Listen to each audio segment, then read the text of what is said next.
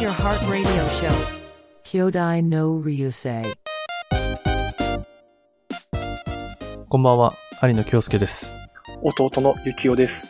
知らない人来ちゃった。こんばんは、よろしくお願いします。お願いします。皆さん、夢でお会いした以来ですね。わ、恐ろしいこと言ってる。なんかちょいちょいあの、アイドルみたいなこと言うようになったよね。先週あれ、皆さん夢でお会いしましょうって言ったから、その続きをね、やっぱ気にして。あー、そういうことね。つながりを重視してくれてんだ。そう。あと、弟のゆきおはね、青のエクソシストなんですけど、気づかないでしょ。このボケ。拾ってほしかったな。いや、気づかないわ。毎週のことだけど全然気づく自信がないわ。むずすぎるでしょ。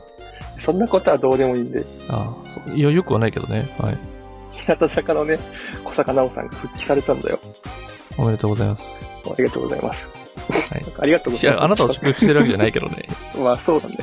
それはなんか嬉しいよね。9ヶ月ぶりかな、復帰して。結構長い間休んでたんだね。そう、去年の6月の下旬からその体調不良で休んでて、でも良かったよね。なんかそれこそが3月の下旬にうん。東京ドームの公演があるんだよ。あ、そうなんだ。そうで、なんかずっと日向坂その約束の卵って言って、そのドームうんうん。をなんかその東京ドームのことをね。そうそうって言って約て束、の卵と呼んでと。そう、そこでライブしたいって言ってて、コロナ禍で2回延期してるんだよ。ああ、そうよね。まあ、どの業界もそうだろうけどね。そう。で、でも3度目の正直で、で、メンバー一人かけたまま立ちたい。ね、立つのもね、なんか見る側もあれだし、多分メンバー側もね、そうだよな。一緒に歩んできた。ね立ちたいだろうなと思ってね、復帰して、ね、嬉しいよね、なんかやっぱ、見てる側としてもそう。ね。確かにそういうバックグラウンドがあるとか感慨深いよね。そう。アイドルってさ、そのやっぱ、表面だけじゃなく、裏のストーリーとかもね、うんうん。考えるとね、またいいよね。そうだよね。いや、なんかそれこそさ、握手会とかライブもそうだけど、俺違う魚思ってたけど、一番楽しいのってさ、うん正直その、握手会とかライブ終わった後に、知り合ったオタクの人とか、まあもう仲間うちのオタクとかと、みんなで喋ったり飲み行ったりしてる時間が一番楽しくないあ、確かにわかる。そうね、 握手会でちょっとね、会場に行って、やっぱ推し違うからレーン分かれて、じゃあまた後で行って、なんか、 後でね、どうだったっていう話と楽しいよね。そう。ちなみに、握手終わって戻ってくる時のさ、道、あそこニヤニヤロードって呼んでんだけど、ああ、もうあそこだからなんでニヤニヤロードって呼んでるかっていうと、握手し終わってホクホクしてるからさ、もうニヤニヤしながらみんな、もうブッスーってして歩いて帰ってく人絶対いないで、あそこって。確かにね。しかもさ、ちょっと恥ずかしいからさ、ちょっとこう笑いを、ニヤニヤニヤを抑えてさ、ちょっと、ふふんみたいな顔して帰ってくる知り合いとか友達を見るのがすごい好きなのよ。まあ確かにわかる。ね、変な顔するよね、やっぱ、あそこは変な顔って言ったらいいけどね。そう。ちょっとあの、抑え込んできちゃうよね。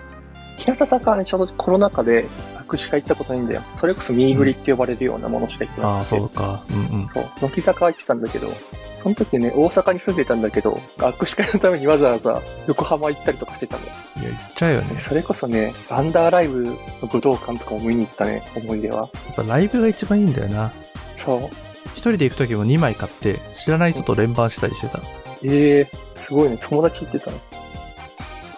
友達と行ってたりとか、あとはその仲間内で3人だったりするとさ、うん、応募の上限2枚とかだったりすると、うんどうしてもやっぱ3人で行くことって難しいじゃん。そうね。だから旅費はその車とかで行くとカンパできるから、道中は3人だけど、行ってから最後1人になるから、その探すの大変だよねっていうので、まあ僕が知らない人をちょっと1枚いりませんかって。そうするとさ、3人で行ける時も、あれだし、もし外れてもさ、一緒に投げた人が外れてもさ、もしかしたら2人行けるかもしれないじゃん。3分の2の可能性が出てくるから、まあね。 111で投げるよりは、まあ22で投げといてうん、投げた分の当たりがどのぐらいなのかっていうのでそんないけるとりあえず母数を増やしていこうっていうので、ねまあ、そうするとこう当たっちゃうからさ意外とそうするとこう知らない人募集したりして「はじめまして」なんて言いながらでもそれはそれでねやっぱこう袖振り合いも多少の縁というか確かにね、うん知らない中じゃない、知らない中だけど、なんか、同じね、オタクっていうのね、そうそうそ大うきいよね。大きいよ、まあたまにあのいるけどねあのやっぱ方向性が違うタイプのオタクというかさまあね。こう乃木坂で言うとこうねちょっともうほんと例に出したら申し訳ないけどこう俺の嫁コールする人とかやっぱいるわけじゃないね、ああいう方はちょっと、あの、なんだろうな、まあそういう考え方もあるよなじゃないけど、まあちょっとこう、あまり深く一緒に終わったと飲み行ったりとかはしないけどね。まあね、ちょっとね、うん。住む形が違うというか、そう、流派が違うから。ねまあそういうことはあったりするけれども、まあでも大体の方とは仲良くはなれるよ、意外にも。へえなかったな、ね、そういうの。その結局終わってから飲みに行く時間が一番面白いのようん別に委ねられてるわけでもないし託されてもないけど今後のその乃木坂の未来について話し合ってさ、ね、あの曲のあのあそこの演出が神ってただのさあの曲のここはすごくエモかっただのさそういうのをこうお酒飲んだり語らい合ってる時間が一番面白いんだよね、確かに、選抜予想とかも楽しいよね、なんか。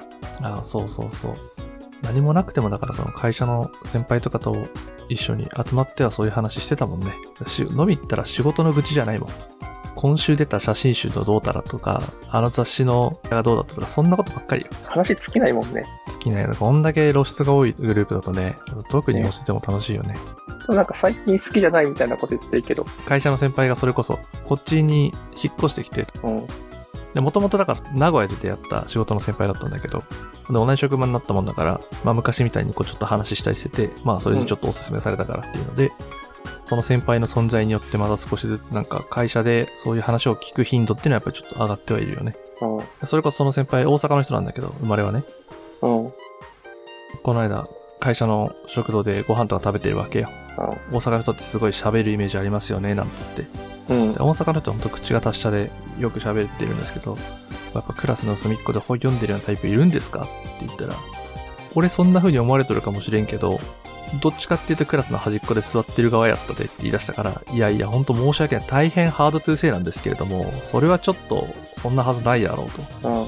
そしたら、その後その先輩は、いやいや、アクチュアリー喋らない方だったからっつって返してくるの、コミュ力高すぎじゃないああ。でこっちはハードトゥーセイでちょっと仕込んでるわけよ一発かましてやろうと思ってハードトゥーセイなんですけれどもって言ってるわけようん。でそこで即座にパッと切り替えてアクチュアリーって言ってくるこのコミュ力あやっぱ大阪の人すげえなと思ったねそれ、お関係ある大阪。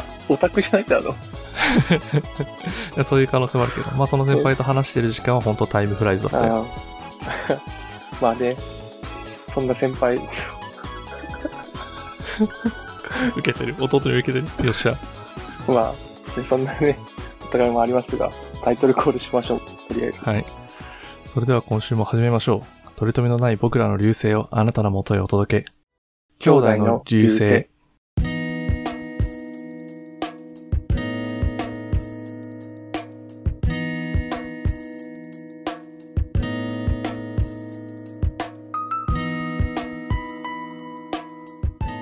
改めまして、兄の京介です。木村すばるです。うん。ちょっと待って、木村すばりじゃないことは、ああ、そうです。木村すばるじゃないです。 で本当にただの嘘だから、それ。すいません、嘘です。いや、そうそう、木村すばるさんが 言ってたんだけど、令和の子供を木村すばる避けて通るの無理説ってご本人が言ってて、でもそりゃそうだ、だってジャイアンがあるもん、一発目に。そう。で、平日がなんかおはスタあ、出てるね、朝に。ね。うん、うそんう。、帯でやってて、で、なんか、夕方天才テレビくんもやってらっしゃってて、あ、出てるわ、そうだ、ナレーションで。そう、月木かなうんうん。で、土曜日それこそドラえもんあって、日曜日リバイスっていう。 一週間丸々全部出てんだよ。すごい木村な、昴本当に恐ろしい、それ。すごいよね、木村すばるさん。すそれごこいよ。でそれこそ大河ドラマにも出てらっしゃってる。あ、そうなのそう。なんかその鎌倉殿、今やってらっしゃる。にも出てらっしゃって。すごい活躍も、声優の域を超えてれるよね、なんかもう。でも、もともとあの、あれじゃん、劇団バカバッカを立ててさ、そう。俳優業もやってらっしゃるじゃないそう、もともと子役だったよね。うんやっぱね、それだけやってやっぱ演技も上手いよね。うん。うん。ラップもね、それこそヒプノシスマイクのね、ラップも自分で書いてらっしゃったりとかね。そうね。コーラ・ビンタロウの名義でね、そリリック書いてらっしゃいますけれども、う。自身の YouTube チャンネルもやってらっしゃったりね。その YouTube チャンネルに上がってるフェイクオリジナリティって曲があって、うん。聞いいたことあるや、聞いたこあとないの曲ん本当に聴いてほしい。あのフェイクオリジナリティっていう曲めちゃめちゃいい曲で、これあの CD 化されてはないんだけれども、うん。何者かになりたくて、でも何者かになれない自分を認めて、前へ進んでいこうっていうすごいね、熱い曲なのよ。えー、なんかあった時に振り返ろうと思う。これあの、それこそヒプノシスマイかどうとかっていうことじゃなくて、木村昴さんの思いとして、自分の昔育ってきた生い立ちというかね、そういったところも含めての曲になってるんだけども、すごくいい曲。これ本当に聴いてほしい。絶対損しない。みんな絶対思い重なる部分が絶対あるから、フェイクオリジナリティっていう曲ね。ぜひ聴いてほしい、これ。えー、後で聞いてみよところでどうしてそんな突然名乗りで木村昴さんの名前を語ったのあそれはね、なんか声優アワードがね、あったんだよ。第16回の。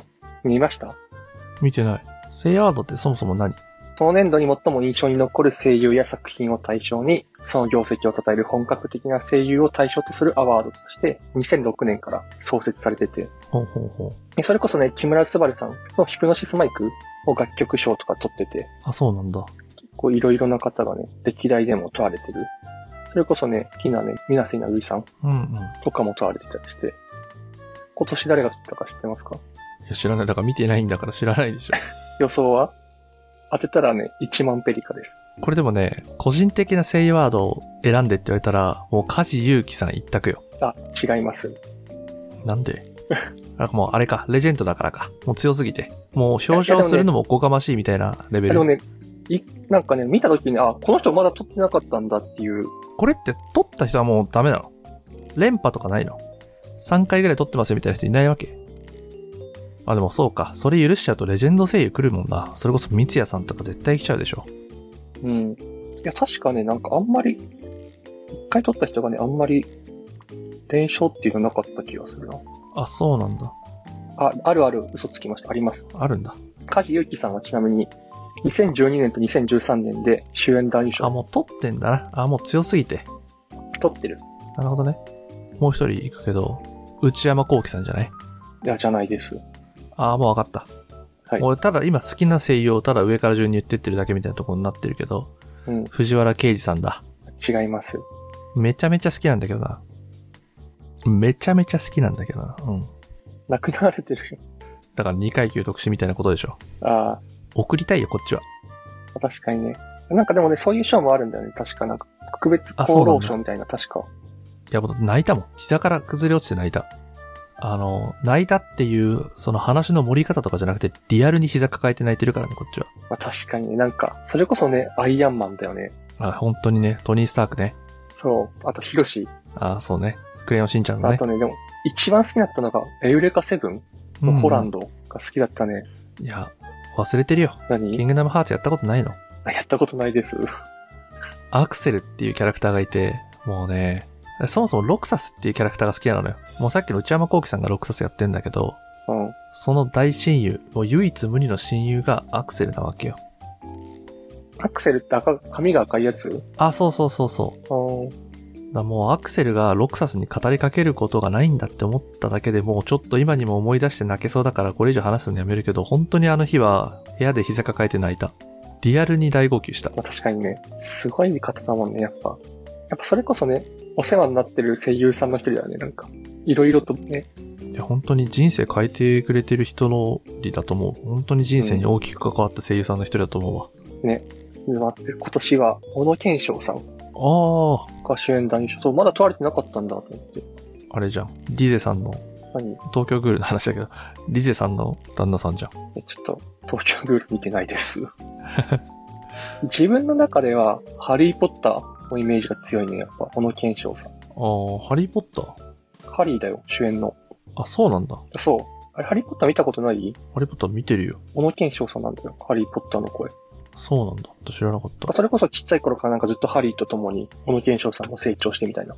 あ、それはいいね。それ知らなかったわ。そういう目線で昔映画見てなかったからな。そう。なんかそれで言うとさ、中の人と共に成まあ成長っていうか、なんか意外な人が結構声優やれてたりするじゃん。と言いますとなんか遊戯王もさ、それこそ声優ではないけど、遊戯王のさ、武と遊戯うん。主人公のね。そう。もうなんか、中の人知ってる誰か。知らない知らない。あの、そのジャニーズ事務所の風間俊介さん。ああ、ディズニー大好きで有名な。そうそうそうそう。なんだよ。これもなんかあんまりね、意外に知られてなかったりするけどね。うん。いや、全然知らなかった。ね、意外だよね。なんか、ゆ見てたね、遊戯を見てた人がね、まさか。めちゃめちゃ声優じゃん。聞いてて、だって全然さ、やっぱ言い方は良くないけど、映画とかでさ、こう芸人さんとかが急に呼ばれてさ、あゲスト声優っていう形で出たりするけど、あれだとやっぱ浮くじゃん、声が。あ、あ、そうね。全然そんなことないじゃん。そうね。なんかそれこそさ、津田さん海馬の役となんか掛け合いしてても全然ね、違和感ないよな。そう、っていうぐらいね、やっぱすごいよね、な遜ん色か。ない。うん。才能というか、演技力すごいよね。ね。でも、蓋を開けたらめちゃめちゃディズニーが好きっていう。ね。なんかあれでしょなんか乗り物乗らずになんかパーク歩いてお茶して帰るみたいな日もあるみたいな。そう。あの、コーヒー飲んで、本読んで、帰ってくるっていう。なんかスタバと同じ使い方してるのよ。ディズニーランド。 なかなかね、やっぱ年パス持ってる人だからこそだよね、なんか。そう。もう年パスなくなっちゃったんだけどね、年ああ、コロナ禍で。パス。そうそう。あーでもね、その気持ちわかる。あの、こっちやっぱ関東の方に引っ越してきて、東京ディズニーランドも何回か行ったけど、あそこやっぱいるだけで楽しいね。で、それこそこう知っていけば知っていくほど深みがすごいのよ。例えばこう街灯とか見ても、昔のそのガス灯とかを再現してたりとか、うん。なんかその昔の、それぞれの、例えばここがニューヨークとか、ここはこう西部時代あとそうなか、かなかディビジョン、ディビジョンっていうのかなんか区画ごとに、 なんかディビジョンって言っちゃってんだよ。分かれてるんでしょなんかそれこそ西洋とかなんか海のとか。あ、そうそうそ西う。部とそかういう分かれてるエリアに対して、それぞれの時代背景に沿ったものをちゃんと置いてくれてて、だからその街並みにいるだけでも十分楽しい。行ったことないけどね、行ってみたいな。なんか海外のが行ってみたいんじゃないですか。なんかスター・ウォーズの、なんか、ああるって、日本にはないじゃん,、うんうんミレニアム・ファルコン号があるらしいんだよ、海外に。らしいね。それ見た。この前テレビでやってて、ディズニーワールドみたいなやつでしょ。すごいでかいとこあるんだよね。そう、なんかそこにいつかね、行ってみたいなって思う。あとなんか、なんかマーベルもなんかできるみたいな海外のやつで。あ、そうそう。もうできてるんだよね。アベンジャーズのホームベースみたいなエリアがあって。そう、そこも行ってみたいんだよね。アベンジャーズ好きだもんね。サベンジャーズ。てか、あの、おすすめされて見たけど、今フェーズ1まで見たけど、あれは嫌いな人いないだろうね。男の人はみんな好きだと思う。そうね。男の子でマーベル嫌いな子いないよ。いないよ。もうヒーローが好きなんだから男ってのは。で、やっぱりね、人数いるからね、やっぱ誰か好きなね、推しというかね、いそうるよそねれ。こそ本当推しができるよ。推しメンタルってなっちゃうよね。そう。ニヤニヤしながら見ちゃうよね。そうね。やっぱかっこいいよね。ちなみに推しメンは推しっていうほどまだフェーズ1だからな。でもアイアンマンはやっぱずっとかっこよくないやまあね。っぱトニー・スタークは藤原圭司さんの声で聞くから、やっぱトニー・スタークの声はやっぱ藤原圭司さんだからな。それだけでも十分好きなのよ。まあ確かにね。もうそれだけでいいよ。中の人もね、豪華だよね、それこそ。水木奈々さんとかもね、やられてたりとか。あ、そうなんだ。そう、まだ多分フェーズ1だから出てないけど、出てくなるんんだだよ。よ、言うなよ、そういうこと。水木奈々さんが出てくるんだよ。そう、奈々様がマーベルの ヒーローやってるって思いながら見ると。え、キャプテン、あれみたいなやつなんあ、そかうそ女うそう性のや奈つそうそ々様なんだよ。そうか。で、今年は小野賢章さんが受賞されて。そう。で、女性の方だと、女優賞だと、尾形恵美さん。ああ、呪術廻戦で、それこそ。そうそう。あと、シンジ君とかね、やっぱ有名なとこだと。うんうん。それこそレジェンドだけどね。そう。で、あと、助演だと、立木文彦さんとか、中村雄一さんとか、小松美香子さあんそれでもな高橋理恵さんとか。呪術廻戦揃いじゃない。あ、そうなの呪 術廻戦アニメ見てないんだよ。で中村雄一さんって五条先生でしょあ、そうなんだ。そう、確か。そう、あと、歌唱賞が我らが、ヒプノシスマイクの斎藤聡馬さんが問われてる。斎藤聡馬さん最高じゃん。俺斎藤聡馬さん大好きよ。もうなんもか、うねその、確かに、あ確かにわかる。イケメンで声いいとか最強じゃんっていうね。な、もう、火が、火の打ちどころがないというのはこのことですよ。ね、羨ましいよ、本当に。あの声欲しいもん。ね、なんだろうね。いい意味でさ、その、役と合ってるというかさ、嘘ですけどねっていう、あの声、エロいじゃん。すごい、いいよね。もし声優界隈で一人、この声差し上げますよって言われたら誰選ぶこの、あこあ、の喉、この喉上げますよって言われたら誰でむずいな。いやでもね、斎藤聡馬さん一択だな。あの声もらえたらもう、何の業界行っても確実に声だけで生きていけるでしょ。いやー、でも、大塚明夫さんかな。そああ、年かをっ取ることこいいよなの、。待たせたなって言いたい。いい声で。確かに。もうそれこそツーブロの音じゃさんじゃん。そう。やっぱ、かっこいいよね。かっこいいよな、ダあンディーだよねの声。ね。あの声は憧れるよね。うん。ちょっと真似するもんね。一回みんな真似するでしょ。待たせたなーってやるでしょ、みんな。そう。でもやっぱね、あの声出ないよね、やっぱ。出ない。あの低さ出ないんで、あの低さであの深みがすごいんだよ。ね。かっこいいよね。わかるわ、かっこいいよ。いや、斎藤様さん、いいよな。え、だってさ、そうですねって悩んでる時の声ですらイケメンなのずるくないまあ、確かにね。それこそ会社員でプレゼンやってます。ちょっと詰まることってやっぱりあるじゃないセリフ用意したりしてても、あーとか、えーとか言っちゃう時間も、あーとか、えーとか、そうですねって言ってる時間がもうすでにイケメンなんだよ。ずるくないもう、こんなに声だけでもう間を持たせられることないよ。まあ、聞くよね。聞いちゃうよ。いい声なだけでプレゼンもう会社員としてもスキルぐんぐん高えよ。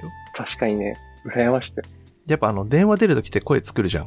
あーまあね、ちょっとね、はい、もしもしって感じで声作るじゃん。で一時期、いい声になりたすぎて、だから社会人1年目2年目の時はもうこれしか、うん。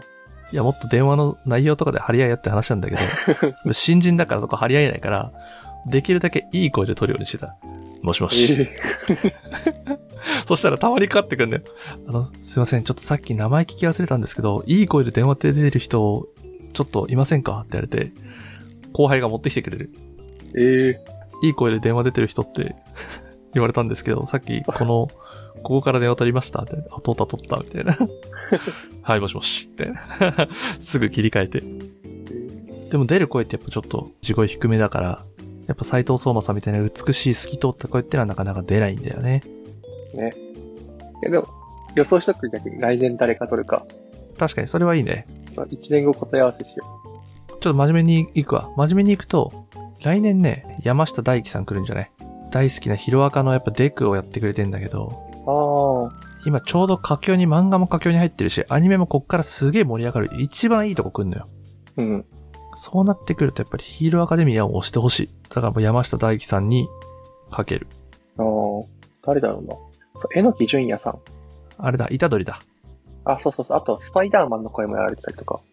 ああ、あのそうー、ノーウェイホーム。そう、そうそう。ずっとやられてて、その新、新しいスパイダーマンの方。で、なんか、今年もね、取るんじゃないかって言われてたら、結局、ね、違ったんだけど。結構昔からね、好きなんだよ。えのきじゅんやさん。あ、そうなんだ。そう、なんか昔ね、ヴァンガードっていう、あれいつだろうな。カードゲームそう、その、声優やられてて、そこで初めて知って、あ、なんかそこからいいなと思って、好きな声優さんの一人。で、女優賞女優賞誰だろうね。わかんない。俺、女性声優さんあんまりわかんないんだよな。あ、でも未だにすごいなと思うのが内田真彩さんね。ああ、マレイタ内田真彩さん本当何出てもわかんない。あ、確かにね。いや、あれ声優さんの一つの境地だと思うのよ。いやもちろん、その声を使って何やってもこの人の声だよね。でも、違うのすごいよねっていうのも一つの売りだと思うんだけど、うん。内田真彩さん何やっても気づかない。それこそ、何年前だっけな約束のネバーランドアニメ化してさ、ノーマンやってたじゃない。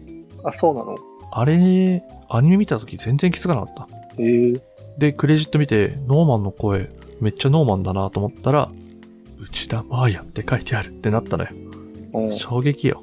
あんな超有名女性声優の内田真彩さんが声当てててわかんないんだよ。あれはやっぱすごいと思うよね。これぞ技術だと思ったね。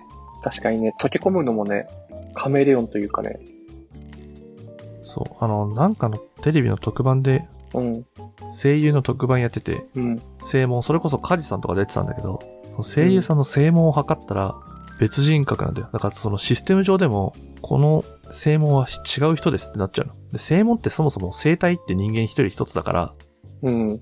何喋っても、ちょっと喋り方変えたくらいでも、その警察とかが使うような正門認識だと変わんないんだって。うん。でも、もうそういうトップクラスのカジさんとか超有名声優になってくると、もう喋り方とかそういう吐息の感じとかも全部違うんだろうね。周波数から何から全部、この人とこの人はもう完全に別人格ですって認識されんだよ。へえすごいことよ。確かにね。内田真彩さんはね、あれだ、秋葉レンジャーのイメージがやっぱ今でもあるの。あー、そうね。博士ひろよ先生ね。そう。よ く覚えてる。めちゃめちゃ覚えてる。3週ぐらいしてるから。特撮好きにはたまらないよね、あの番組。ちょっ確かと今にね、ね。復活してくんないかなとさえちょっと思ってるもん。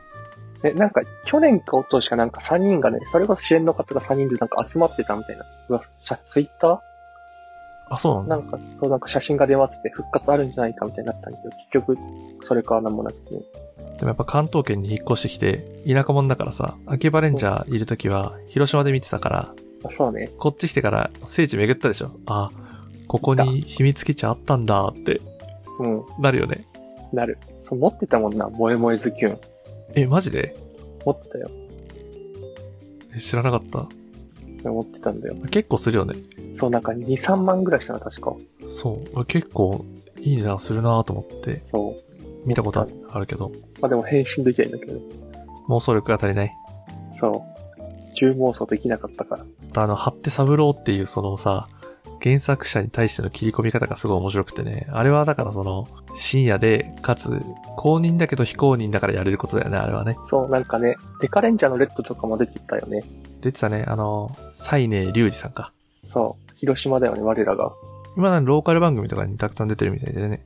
そう。なんかね、出てて、あ、デカレンジャーですよね。あ、違いますって。そのなんかメタ発言みたいなのもね、面白い、ね。なんか深夜ならではの。パロディじゃないけどね、公式だからできるやつね。そう、公式なのに公式じゃないってやっぱ非公認だからね。そう、非公認戦隊だからね。それがいいんだよな。そう。だって子供はね、見ちゃダメだからね。そうね。間違いないね。時間帯的にも。そう、深夜やってたもんね、放送が。そうそうそう。毎週の楽しみだったな、本当に。うん。しかも BS 朝日っていうね。それがまた良かったよな。ニッチな感じがしてね。ね。面白かったね。またやってる人ね、やってほしいんだ、確本かに。当に。え、じゃあ女性声優誰にするのだから僕は内田真彩さんよ。来年も。ああ、そうか。毎年来てるかもしんないけど、今年も内田真彩さんよ。誰だろう。個人的にはね、上坂すみれさんが好きなんで人気声優の方だね。そう、すみぺ。上坂すみれさん好きだからね、来てほしいなとは思う。なるほど。じゃあ、当たった方に、そのアニメイトで何かね、好きなものを買えるっていう権利。え、マジでアニメーターの好きなものってさ、本当にいいそれでいいいや、言っとくけど、振り幅すごいよ。本当に数百円のものから本当数万円するものまであるからね。そうね。そこはもう、当てた方がね。でもやっぱ、うわ、マジで言ったね。この録音絶対、あれだから ね。残るからね、1年後も。まあそうね、確かに。で逆に聞いてる人もね、予想を書いてほしいよね。あ、そうね。聞いてる方もね、ぜひ予想なんかあれば送っていただければと思います。ね。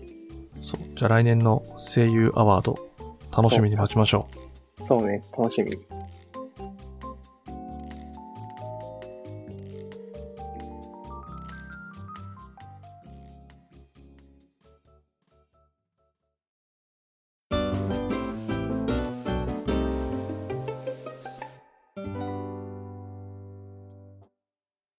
さて、今年が始まってもう3ヶ月目に入ってますけれども、なぬ年末にね、食中毒になったのよ。知ってた。知ってた。言ってたじゃん。昨年末、食中毒になって、まあそれこそ会社をちょっと数日休んだりとかさせてもらって、うん。めちゃめちゃ辛かったんだけど、食中毒になったことあるない。で、ことの発端が、チキンカツあげてて、おう食べやすいように一口サイズのチキンカツをあげてたのね。おうで、揚げてる時に、やっぱもう1、2枚ぐらい入らないかなっていうぐらい残っちゃったわけ。うん。一気にどうしてもやっぱ揚げちゃいたいから、こうちょっと1枚上がった瞬間に即座に入れちゃったのよう。ん。で、まあ、上がってなさそうだなと思ったんだけど、まあまあ、パッと見通ってる感じするし、いけるだろうと思って揚げちゃって、うん。で食べたんだけど、ダメで、ちょっと生っぽいなと思ったのよ。うっすら、うっすらね、生っぽいなと思ったんだけど、うんまあまあ、こんなもん大丈夫っしょって思ってたら、全然ダメだったね。鳥と豚はヒートのサイトね、良くないっていそうう、しっかうり。ちの母にも散々言われてたのにさ、ダメだったね。で、ちょっとやばいかなと思った時は当たるよって母親にすごい言われてたのに、それもね、まあ大丈夫だろうと思ったね。やっぱね、本当に、その言う通りよ。鳥と豚は本当にダメ。で、あとね、人生において、大丈夫だろうは全然大丈夫じゃない。まあ、そりゃそうじゃん。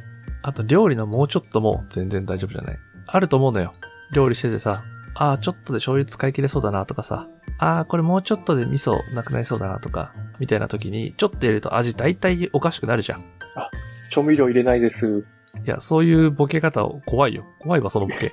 意味わかんないじゃん。料理してて調味料入れないですって。いや、でもないんだよ、別に。怖いのよ。家にないよ。砂糖も塩も、醤油も。どうやって生活してんのポン酢と、ごまだれと、かけて味噌、つけて味噌。しかない。家に。突然名古屋名物出してくるじゃん。いや、好きなのよ。わ、そう、だから好きだから、スーパー売ってないからわざわざ買ったもん、アマゾンで。いや、どうやって生活してんのなんかほんと出来合いのもので生きてるじゃん、それだと。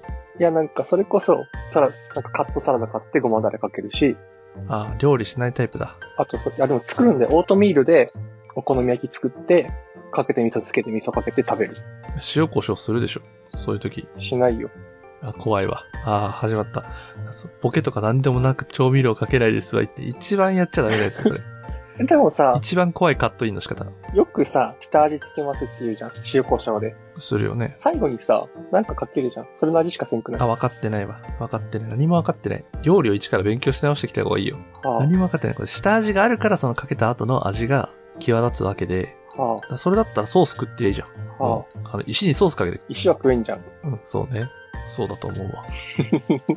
で、病院行くじゃん。うん、うん、思い当たる節しかないわけ。で、あの、今こんなご時世だからさ、食中毒になっても熱出るから、ええ病院で熱測って、うんあ、ちょっと熱ありますねって言われて、ちょっとあの、熱ある方はこちらでお待ちいただくようになってるんですっていうので通されたのが、その駅ビルに入ってる病院に行ったんだけど、うん、廊下。ええ廊下にパイプ椅子置かれて、カーテンで一応仕切ってあって、うん。風通しビュンビュンの階段の吹きざらしみたいなところに通され て、申し訳程度に足元にファンフィーターみたいなやつが置いてあるんだよ。隔離だね。これじゃ守れんやろと思って。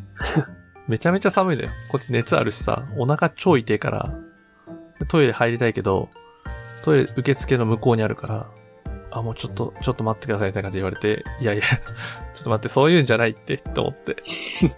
ややこしいよね、なんかもうで、診断してもらうって時に、まあちょっとお腹痛くて、まあ、熱も出てて、で、それこそ吐き気とかはないんですけども、食欲本当にないんですっていう話をして、お前たり節ありませんかって言われて、ちょっと言いたくないのよ。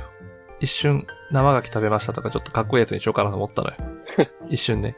かすってんじゃでねえも、こよこ。で嘘ついてもしょうがねえ から。いや、ちょっとあの、恥ずかしながら、揚げかけのチキンカツ食べてしまいまして、それが生だったと思います、つって。そしたら、やっちゃいましたね、って言われて、やっちゃいましたね、じゃないわ、と思 って。いや、本当まあ、もう返す言葉もないですっていう。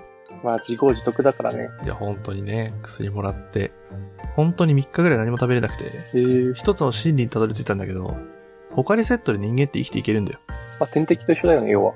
本当に何も食べなくても、ポカリセットだけ飲んでれば、マジで生きていける。本当に何も食べれないけど、飲み物だけはやっぱ取んなきゃダメだから、ずっと腹痛と戦いながら、お腹痛すぎて寝れないんだよ。ええ何してたの、その時。何もしてないよ。それこそさ、何か見ようと思うじゃん。うん。 5分に1回お手洗いに行かなきゃいけなくなるから、何か見ようと思っても、お手洗い行って帰ってくる頃には忘れてんだよ。それこそあの、ルーシー見ようと思って、ネットフリックスでね、会社の先輩が元気かって言って、全然元気じゃないですって話をして、この前ルーシーって映画見て面白かったから見た方がいいよって言って、うん。わかりました。じゃあ、せっかくちょっと休みなんで見ますって言って、つけて、5分おきにお手洗い行って帰ってくるたびにもう内容忘れてんのよ。あれさっき何見た ?1 回のお手洗いが長いからまず、10分ぐらいいるから、ああ、見る時間よりお手洗いに行ってる時間の方が長いわけ。あ最終的に最後まで見れなかった。あ。めっちゃ紐じゃん。いや、だから暇じゃないんだって。ちょい一番、なんなら一番忙しいよ。なんなら一番忙しい。5分おきに1回お手洗いに行かなきゃいけないっていう使命があるから。へ え。スマホで見ればいいじゃん、ずっと持ち歩きながら。いや、お腹痛いからそういう、そういうんじゃないのよ。見てらんないのよ。集中して何かを。ええわかんないな。だからもうこれをどうポジティブに捉えようかっていうところないよ。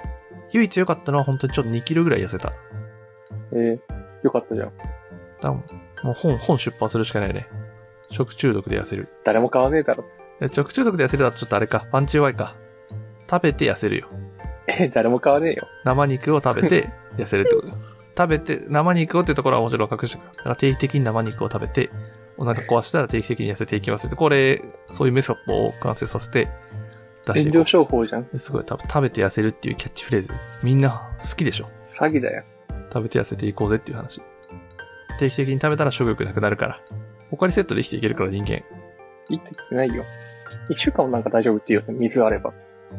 あ、っていうね。え、でもそ、そういうんじゃないか。水じゃない。ただの水じゃないか。あのポカリセットは本当生命に必要な要素を全て含んでる最強の飲料水だから。え、てか他の飲み物でもいけるんじゃないポカリセットじゃないとダメなの。ならダメ。アクエリアスだともうちょっと強すぎて。で、牛乳とかは 飲めるわけないじゃん。え、それこそちびまる子ちゃんの山根くん知らないの牛乳飲んだらお腹壊すんだよ。えで、ホットミルクだったらなんか大丈夫そうじゃないそんな大丈夫そうじゃないみたいな、そんなイメージで人を苦しめるようなこと言っちゃダメだって。ダメだよ。あ、ホットコーラとか、ホットコーラとかさ。一番安全なのがポカリセットだっつってんだから、それではい、わかりましたでいいじゃねえか。なんでそこで新しい可能性を模索しようとしてんで。いらないのよ、そもううい一回う。なってきてよ。もう一回なってきてよ。なるわけないだろ。地獄だから。ホットコーラいけるか楽しみに来てよ。会社の人に迷惑かけるし、自分は自分で辛いし、何もいいことないから誰も幸せになんないからね、あれ。もう一回やってほし本当い。検に、出ほしい。本当に料理する人は本当に気をつけてほしい。もうちょっといいっていうのは絶対ダメ。料理のもうちょっとは本当にダメ。ちゃんと鶏と豚は火を通しましょう。本当に改めてね、周知していきたい。みんな知ってるよ。いやいや、知ってても、それを、その禁忌を犯した人にしか言えない言葉ってあ るじゃん。荒川先生も書いてたじゃん。痛みを伴わない教訓には価値などないのだからって。一緒にす んなよ。怒られろ。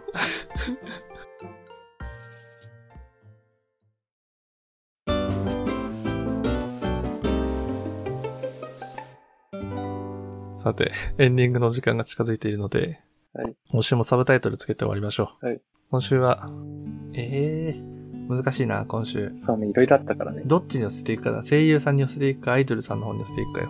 じゃあ全部取って、全部取るか。お全部取る。お、素晴らしい。いい感じにできる。できるよ。頑張ろう、なんか。